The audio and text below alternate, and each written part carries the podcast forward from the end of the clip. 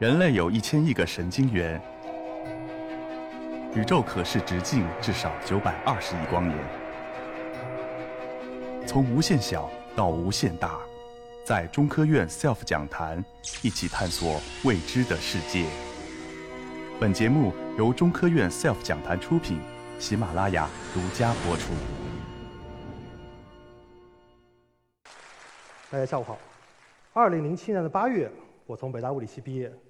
然后到哈佛大学的天文系攻读博士学位，当时来到了这个梦寐以求的这个全球最好的一个高等学府之一，心情非常激动，因为每天从早到晚安排的满满当当，全是各种各样的学术活动、各种学术报告。只要你愿意，你可以从早到晚感受这个天文学和这个研究宇宙给你带来的这种非常激动的这种心情。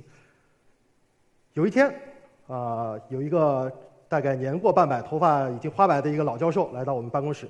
当时我们研究生三个人一个办公室，然后他来找他的一个学生，看见我了，然后就说：“哎，你是新来的这个研究生吧？”我说：“是啊。”哎，我你有没有兴趣？呃，我给你一个非常有意思的这个研究课题。我说：“哎，那那好啊，我正正在寻找这个有意思的课题，已经跟好几个教授谈过了。”然后他呃他说：“你想感兴趣什么呀？”我说：“我感兴趣这个研究宇宙的起源、演化，啊，研究信息如何形成的，研究这个行星如何形成这些问题。”他说：“哎，你等等，我给你一个非常有意思的题目，这个题目叫做小行星采矿。”我一听，这感觉就是一个非常不靠谱的题目啊！这这听起来像是科幻电影，我当时一愣，然后他就给我解释，为什么要做小行星采矿这件事情呢？你想啊，这个人类历史上发射了各种各样的望远镜到太空中去，想了解这个宇宙的奥秘。那最牛逼的一个望远镜呢，就叫哈勃的呃望远镜，大家可能都听说过，对吧？这个图呢，就是右面这个图，就是哈勃望远镜，下面是一个人，大家可以想象是一个多么。庞大的一个工程，花了人类几十年的时间。从提出来的时候，二战时候就提出来这个想法了，花了几十年的时间，从二一九九零年才把它送送上太空中去，花了几十亿美元，好吧？当时是二零零七年，就当时这个哈勃望远镜已经运行快二十年的时间，我们都不知道下一代的望远镜在什么地方。到今天为止，将近三十年三十年的时间过去了，这个下一代的望远镜叫詹姆斯韦伯太空望远镜，叫 James Webb Telescope Space Telescope。这个望远镜要花多少呃经费呢？要花一百亿美元。为了研究这个太空的奥秘，要花一百亿的美元，这跟一个这个新型的航母和它造价是差不多的。所以人类已经到了这样的一个阶段，就是靠靠这个政府的投资，就来满足科学家的这个好奇心，其实已经走到了一个边界。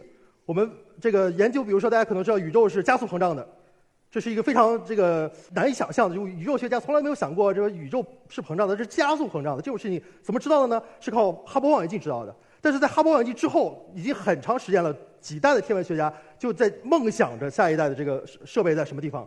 詹姆斯韦望远镜要花一一百亿美元，所以为什么要做小型采矿呢？他说：“你给你看啊，这个每一个学科的发展到一个阶段的时候，它如何实现这个快速的发展呢？要这个学科本身给社会创造价值，要靠市场化的运作，发现这个学科实实在在给人类的这个发展和进化带来这个实际的这个好处。就比如说，大家可以想象，计算机技术、人工智能。”生物医药，就每一个领域，它不是靠政府拨款，然后这个领域去去去迭代前进的，而是真正看到了对社会的反哺的功能。而天文学作为一个很古老的学科，我们一直是说我们是人类的好，就是让好奇心来主导着天文学的这个前进。一代又一代的天文学家试图回答一些最基本的科学问题，但到今天，靠好奇心本身能够驱使的这个科科学研究，可能就到了一样的一个一个一个边界。就我们真的是要通过。天文学的研究给这个领域带来这个实际的呃这个对社会的一个反馈，一个一个一个反哺，才能让这个领域真正得到更多的资源、市场的资源、更多的社会资源进到这个里面来。而这是我们下一个阶段能够继续突破、继续去了解宇宙起源规律、回答这些终极问题的这一个这个本质的一个渠道。我我听了就当时给我讲了蛮长时间的，我也就只能重复出来差不多这么多吧，靠我的回忆。那当时我听完了以后，觉得很酷，这真是打开我的脑洞。我当时没，就我都是就是技术男吧，就是了解这个呃宇宙的这些各种各样方方面面的知识，我很感兴趣。但一听，这是颠覆了我的一一个一个这个观念，就是就是天文学真的几十年之后、三十年、五十年之后怎么发展，我还真没有考虑过这个问题。但当时依然还是觉得这是一个非常遥远的事情，呃，就就像这个科幻电影一样，这个太不靠谱了。所以呢，我的这个预言哎实现了。呃就在几年前呢，这个小行星采矿这件事情真的变成了科幻影视的作品的一个一个题目。呃，这个这是一个美剧，已经拍了三季了，今年拍第四季。呃，每季大概有十集，大家感兴趣可以去看。我只看了前面的两集，但是后面实在是没有时间，非常有意思。这个美剧的题目呢叫《The Expanse》，大家可以想象，这个这个 expanse 可以是人人类的这个这个认知的 expanse，可以是我们就是人人类的这个这个势势力范围这个达到的这个呃呃边界。这个是事情讲的是什么呢？就是讲讲二二零零年的时候，人类实现了大规模的小行星采矿，就是整个太阳系已经变成了人类的后花园。那这个时候呢，哎，人类出现了呃地球的种族、火星的种族，还有小行星的种族。小行星其实就是这个这个矿工，对吧？就给整个太阳系的人类提供这个资源的这么一波人。所以这三波人发生了很多有趣的故事。其实这个故事就从这个地方开始讲起的。就这个时候呢，人类已经真的占领了太阳系了。这是我的预言，哎，真的是拍了科幻电影。然后我那个当时跟我谈的那个教授呢，他叫 Martin Elvis，Martin 的预言也实现了。就在去年的七月份，有一颗小行星飞越了，就近距离的飞越了地球的附近。什么叫什么叫近距离呢？就是跟地球和月球的距离大概六倍左右。这在天文的这个尺度下已经非常非常近了，真非常非常近了。这颗小行星通过地面和空间的望远镜进行了多波段的观测，发现什么呢？发现这颗小行星上。这个主要的成分呢是铁、镍、钴、铂、水，这些资源放放其他的先不说，如果把这这个小金上面的铂金真的开采到地表来说的话，这什么概念呢？比人类历史上发现的地球表面储储藏的铂金还要多。其实地球表面的铂金，举个例子啊，就铂金是一个贵金属，就把它举个例子。地球表面的铂金是怎么来的呢？就是地球演化的历史上四十六亿年，这个小行星咣咣咣砸到这个地表的时候留下来的残骸。因为最开始地球形成的时候，铂金已经太沉了，已经沉到了这个地心里面去了。所以如果把这个小行星的铂金采回来，按照市面价值卖的话，大概是一点七万亿美元。不说其他的东西，就是把这个铂金采回来。这颗小行星当时掠过这个地面的时候，大家可以想象，这你眼看着这个一万亿美元就飘过去了。这个小行星呢？其实不是很大，对吧？就一公里乘五百米，就很很正常的一个小行星。这种小行星在我们所谓的这个太阳系里面数百万颗，所以大家可以想象有多么大的资源在我们太阳系，而我们今天人类只是说看着地球反复的开采自己家园的资源，然后反复污染自己的环境。所以我们人类的这个发展的未来一定要走到太空中去。那么听起来这还是一个很这个这个。这个这么奇妙的一个想法，对吧？那我还没有看到小行星采回来。那现在这个领域在到底建到什么阶段了？是什么阶段了呢？日本在2010年首次实现了人类的这个把小行星上的物质带回到了地表，当时只带回了一克。2010年，现在就在当下，这个呃隼鸟二号就之前是隼鸟一号，是隼鸟二号到了龙宫小行星，正在进行小行星上面的物质开采。这个另外一个就 NASA 的一个一个小行星的一个采矿项目。在十二月就会到另外一颗小行星，呃，进行呃叫贝努。这个贝努小行星呢，就是大家呃经经过这个轨道计算，有可能在未来一百年会跟地球相撞，有很小的一个概率会跟地球相撞，所以呃 NASA 选择了这颗小行星进行研究。所以现在已经到了这个贝努附近的这个轨道停泊，在十二月的时候就会着陆去进行这个物质的开采。那这两颗就是日本和美国的这个小行星探测项目呢，都会带来几公斤的东西带回到地表来供科学研究。所有这些项目的目的都是以进行科学研究，还没有进行就是说大规模的商业化的开采。而天文学要做什么事情呢？比如说刚才的这个小行星飞掠，对吧？那其实，在我们地球附近有一类小行星叫做近地小行星，就近地小行星离地球最近，所以开采它的这个成本最低。所以天文学家我们现在就可以通过地面和空间的这个设备望远镜。去把这个近地小行星到底有多少，它们在哪里，轨道是什么概念，上面有多少有用的资源，我把它找到。这就是现在我们试图在做的一些事情，就是天文学可以对人类未来的这个生活产生影响的点。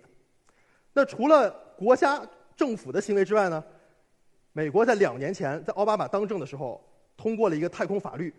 这个法律说什么呢？就鼓励美国的公民进行这个民间的商业化的太空资源的开采，政府出台法律鼓励。就在第二年，欧洲的一个小国叫卢森堡，也出台了一个法律。就美国这个法律是说，如果美国公民去去这个开采的话，呃是受到法律保护的，就美国政府是认可的。那卢森堡出来一个法这样的法律，全世界只要你们有只要有任何人有兴趣开采太空的资源，我们就出台一条法律，说你们攒着了就就归你们，就谁采归谁，这是一个。这个这个商业行为，所以现在全世界大概有二十多家小型采矿公司全部到卢卢森堡进行注册。就是卢森堡的法律这个允许他采回来以后就就法律规定是归他的，哎，所以这个现在已经这个商业的这个呃市场已经发展的非常迅速了。所以这个图呢是美国最领先的一个公司叫 Planet Resource，就是行星资源公司，它这个小行星采矿的一个想象图，这显然不是真实的，但现在正在往这个方向去发展。所以大家可以很想象，虽然今天还没有实现大规模的工业化的开采，对太空资源的工工业化的利用，但是在未来的十这个十年、二十年，不出五十年，这种事情就会大，就真的会在我们的生活中发生。比如说高盛最近有一个就关于小行星采矿专门出出了一个一个这个。呃，report 这个 report 说什么事情呢？就是小型采矿这件事情的心理障碍已经远远的高于技术障碍和资资金需求。就大家只是觉得这个还是难难以想象的事情，但是如果真的去做的话，其实已经没有本质的这个技术障碍了。就像是五百年前这个呃西班牙的航海家呃到东方去呃来东方做什么事情呢？呃，希望得到东方的香料，希望东得到东方的黄金，希望得到东方的资源。其实当时为什么会有大航海时代，就是由于在欧洲资源受限，大家开始打开眼界到更大的这个范围，就到各地球另外一端去寻找资源。这个行为改变了人类的历史，改变了整个我们今天已知的这个社会的架构、世界的版图。那其实我们今天在经历同样的事情，从大航海五百年前的大航海时代，今天我们在经历一个大航天时代。太空的资源要远远的大过地球的资源，那么这个资源应该如何去利用？它到多大程度上改变我们人类社会的这个这个运行架构？这其实是一个非常大的一个命题，也不是我们今天这个随便可以这个这个简单回答得了的一个命题。但是大家可以想象一个什么问题呢？举个例子吧，这个大家可能知道元素周期表是门捷列夫发现的。门捷列夫当时发明元素周期表的时候，一八五七年，当时这个。领了一个奖杯，这个奖杯呢就是表彰他发现了元素周期表。这个表奖杯什么做的？是铝做的，因为铝当时远远要贵于黄金或者任何其他的金属，铝是最贵的，因为最稀少。但是后来电解铝的就发现发明了，所以变成了一个最便宜的一个工业，可以把它工业化利用的一个一个元素。所以整个我们这个世界就变发生了变化。我们的整个工业架构是基于我们所有能利用到的资源的这个比例来来设定的。再举一个例子，比如说西班牙当时从这个这个美洲带回去呃黄金和和和呃就带带回去金银，整个让欧洲当时的这个运呃呃就是发生了这个巨大的这个这个这个经济金融膨胀，就是通货膨胀，是是不是这这这个带回来金银就是一件错误的事情呢？就因为人类的这个社会或者当时这个社会不受不再受到这个资源的限制，导致了我们突破了。局限突破了当时这个就欧洲的局限，或者今天我们带回来太空资源突破了地球的局限，使得我们的人类社会可以不再受资源的限制而走到更远的未来。有了太空的资源，其实我们就可以定义人类文明进化的不同阶段。其实这个定义其实是在一九六四年一个前苏联的天文学家、天体物理学家就提出来了。这什么概念呢？就是如果一个文明发展到一一定阶段，它可以把这个所自己所在的行星上的这个资源充分利用的话，我可以把它定义为生命一点零。如果它能够把这个呃自己生活的呃这个恒星系统，就星就地球围绕太阳转，如果把太阳的能量能量也充分利用的话，我们把它定义为能生命这个这个文明二点零。如果它能把太阳所在的那个银河系那个星系的资源也充分利用的话，那它把把它定义为生命三点零。大家可以想一想，我们今天人类的文明在哪里？乐观的估计，呃，人类的文明大概在零点七，就是我们还没有把地球的资源充分利用，这是很显然的事情。而且我们还没有真正打开太空的这个这个呃太空资源的这这呃宝库，所以我们现在还还小于一。但如果对太空的资源充分利用，尤其小行星和呃这个近地小行星给我们提供了充分的资源，如果把这些资源利用起来的话，我们人类的文明就会跨越一点零，这是一个非常重要的一个关口，因为很多。这个呃，就有学术界有这么一种观点，就是智高智慧的文明很难跨越到一个一定的阶段。这个阶段是什么呢？就是变成一个多星球的种族，是多星球的物种。一旦你永远只生活在一个星球上，你会面临很多的危机，就不管是自我毁灭，还是还是有这个这个天文环境大环境造成的这种毁灭，比如说恐龙灭绝。